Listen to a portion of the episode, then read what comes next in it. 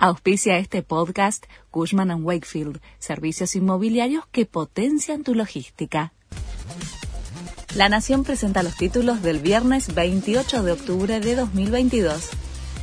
El kirchnerismo presiona al presidente para que elimine las PASO.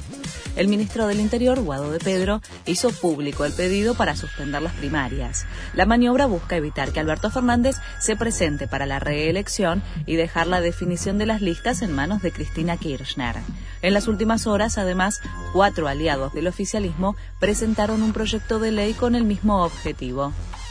El gobierno contactará a los usuarios que no se inscribieron para mantener los subsidios en las tarifas de luz.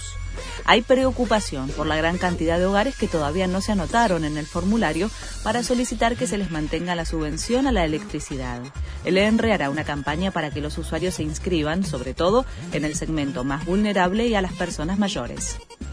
El Senado aprobó la ley para expropiar el edificio de Cromañón.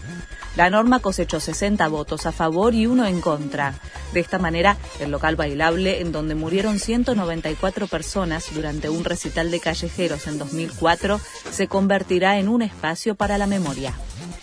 Elon Musk cerró la compra de Twitter, echó al CEO y tomó el control de la red social.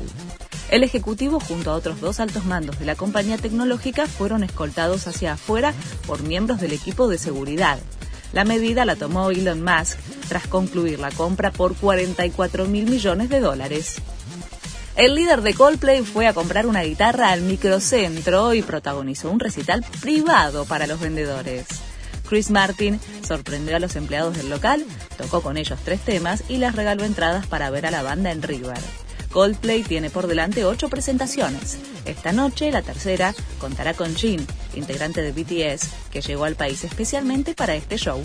Este fue el resumen de Noticias de la Nación.